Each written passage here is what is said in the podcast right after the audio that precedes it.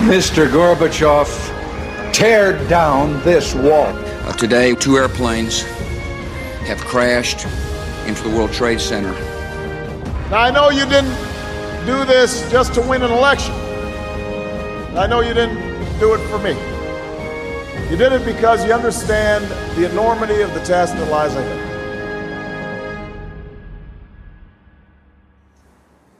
Bonjour à toutes et à tous, et bienvenue dans cette série de 8 podcasts retraçant la vie de différents présidents américains contemporains qui ont marqué l'histoire de leur pays et du monde. Le choix de ces 8 présidents a été effectué pour différentes raisons. D'abord, leur postérité, ou au contraire l'oubli qui les entoure. Les ressemblances et les divergences de leur vie avec celles des candidats à la présidence de 2020. Par ailleurs, la comparaison entre la politique des 8 présidents sélectionnés et celle annoncée dans les programmes de Joe Biden et de Donald Trump nous a paru particulièrement intéressante. Loin d'être une biographie exhaustive, nous tâcherons de vous résumer la vie de ces présidents en les comparant aux deux principaux candidats de l'élection américaine de 2020, Donald Trump et Joe Biden. Nous vous laissons avec Herbert Hoover, celui qui fut à l'origine d'une terrible désillusion une fois installé à la Maison Blanche. Voilà donc l'homme que les Américains ont attendu. Un modèle du rêve américain qui ne devait sa fortune qu'à son travail, et qui était bien plus populaire avant son élection, faisant même figure de héros parce qu'il avait tout lâché pour aider à rapatrier des boys, ces soldats américains en Europe, au début de la Première Guerre mondiale. Cet homme, ce républicain Herbert Hoover, ne pouvait pas échouer. Et pourtant, alors qu'il l'avait tant admiré, les Américains ont cherché cette icône de la Grande Guerre pendant toute sa présidence. Mais dès que la crise de 1929 a surgi, ce dernier n'a plus été visible. Lors de la crise de 1929, il n'a rien compris du désarroi de ses compatriotes. Il n'a rien voulu voir de la misère dans laquelle ils étaient plongés. Il n'a jamais su les en sortir. Ses multiples réformes, souvent tardives, étaient au mieux inefficaces, au pire contre-productives. Cet homme s'est fait tout seul, et il est ce que l'on considère comme l'incarnation même du self-made man. Orphelin à 9 ans, il étudie les mathématiques à l'université le jour et travaille comme commis la nuit, ce qui lui permet d'intégrer Stanford. Il est d'abord mineur dans le Nevada, puis ingénieur mineur dans le monde entier, et fonde sa société en 1905 à 31 ans, la Zinc Corporation, société qui fera de lui un millionnaire. En 1927, il est secrétaire au commerce, un poste qu'il transforme en tremplin pour sa présidence, fixant lui-même certaines règles économiques. Il n'hésite pas à rappeler à l'ordre les grands banquiers et les patrons, si bien que le peuple américain l'adore. Patriote, il se mobilise pour son pays dès le début de la Première Guerre mondiale et rapatrie ainsi près de 120 000 ressortissants américains, faisant de lui un héros national. Sa nomination au poste de directeur de l'Agence américaine de rationnement en 1917, lorsque les États-Unis entrent en guerre, ne fait qu'accroître sa popularité. Les Américains parlent d'ouveriser, c'est-à-dire d'économiser pour soutenir l'effort de guerre. À la fin de la guerre, il devient le visage de la générosité américaine, si bien que de nombreux parcs européens sont baptisés en son nom. Calvin Coolidge ne se représentant pas, le candidat Hoover défend son interventionnisme et assume la prohibition. Il a si foi en lui qu'il déclare lors d'un meeting Grâce à notre politique menée ces huit dernières années, nous devrions voir se profiler à l'horizon le jour où la pauvreté sera éradiquée dans notre pays. L'avenir dira le contraire. Élu en 1928 31e président des États-Unis avec 58% des voix et disposant d'une large majorité au Congrès, il a les mains libres pour mettre en place sa politique. Herbert Hoover, now President of the United States, stood before the people. His platform had been prosperity for everyone. There is no guarantee against poverty equal to a job for everyone, he said.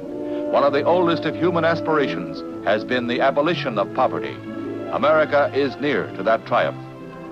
With the election of Herbert Hoover, the country had a new slogan Four more years of prosperity.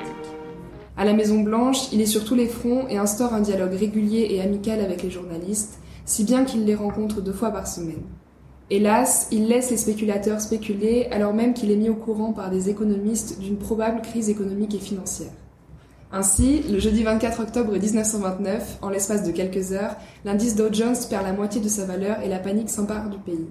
Mais Hoover défend l'idée qu'il ne s'agit que d'un problème temporaire et tente de rassurer la population. Or, la crise ne passe pas et le mardi 29 octobre, Wall Street plonge de nouveau. Plusieurs grandes banques et entreprises se déclarent en faillite et de nombreux Américains ne peuvent plus rembourser leurs prêts. Hoover a donc fait fortune dans l'industrie minière en partant de rien. Mais dès 1929, les Américains trouvent un homme très dur à la présidence, qui face à une crise sans précédent et se retrouve sans idée pour la résorber, alors même qu'il était l'incarnation de l'interventionnisme avant 1929. Pire, alors que le pays nécessitait une union derrière son président, un véritable plan de relance et des aides pour les plus démunis, il devient ultra-libéral, défendant inlassablement la rigueur budgétaire. Hoover s'obstine à refuser une intervention publique et laisse les États se débrouiller seuls. Ford, Kodak ou encore Standard Oil licencient à tour de bras. Le président se décide à l'été 1932 à débloquer 2 milliards de dollars avec la loi de construction publique et de secours d'urgence. Mais cela est loin d'être suffisant. Hoover est convaincu que ce dont ont besoin les Américains est un choc d'optimisme et refuse d'évoquer la crise et la récession lors de ses multiples interventions publiques. Or, la crise s'aggrave et les Américains ont l'impression que leur président ne fait rien. Pire encore, Hoover, pourtant internationaliste, provoque un repli des États-Unis sur eux-mêmes. Dès le printemps 1930, il fait voter une loi qui fait bondir les droits de douane à l'importation de plus de 50% sur 20 000 types de biens.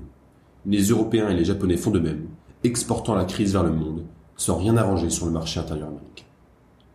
Ainsi, le président incite chaque individu à se débrouiller par lui-même, ne faisant que répéter un mantra qui dit ⁇ ça va aller ⁇ tant pour convaincre les Américains que pour se convaincre lui-même.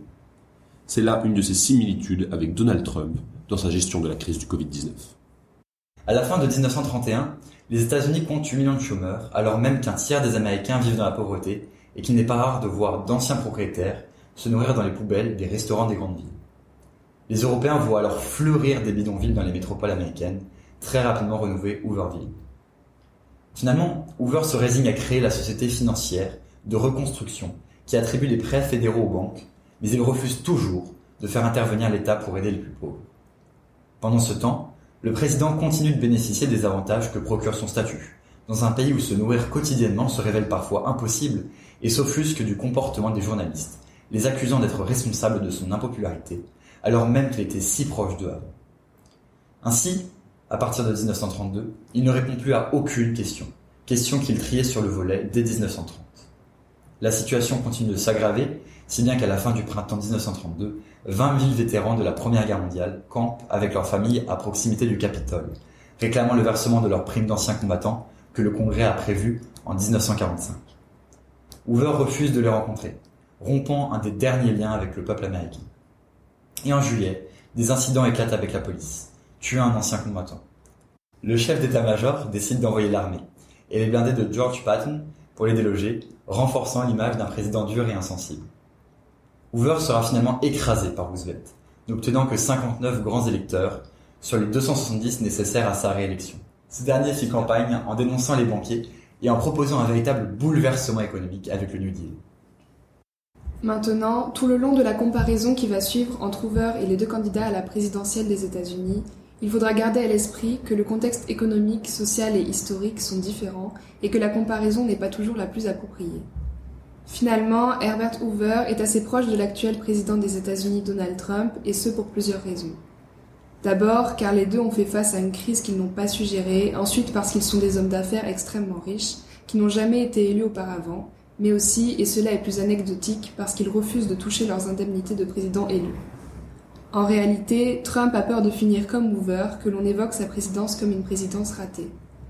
Ainsi, Donald Trump menace déjà de ne pas reconnaître les résultats de l'élection de 2020 s'il perd, tout comme après sa défaite, Hoover s'est entêté à remettre en question le New Deal, témoignant d'une véritable aversion à son égard, mais aussi d'une mauvaise foi tenace. Cependant, ce qui différencie Hoover du président actuel, c'est que le premier n'a pas su s'adapter à une nouvelle donne politique et sociale, alors que Donald Trump veut imposer une doctrine nationaliste et nativiste à un pays qui a pourtant élu et réélu un président noir. Si nous devions faire une comparaison entre Hoover et Biden, l'actuel candidat démocrate à la présidence américaine, elle ne pourrait se faire que dans une opposition stricte. En effet, Biden est l'archétype de l'élite de Washington, élu depuis 1972 comme sénateur puis vice-président, né dans une famille très aisée. Il est donc à l'opposé même du self-made man.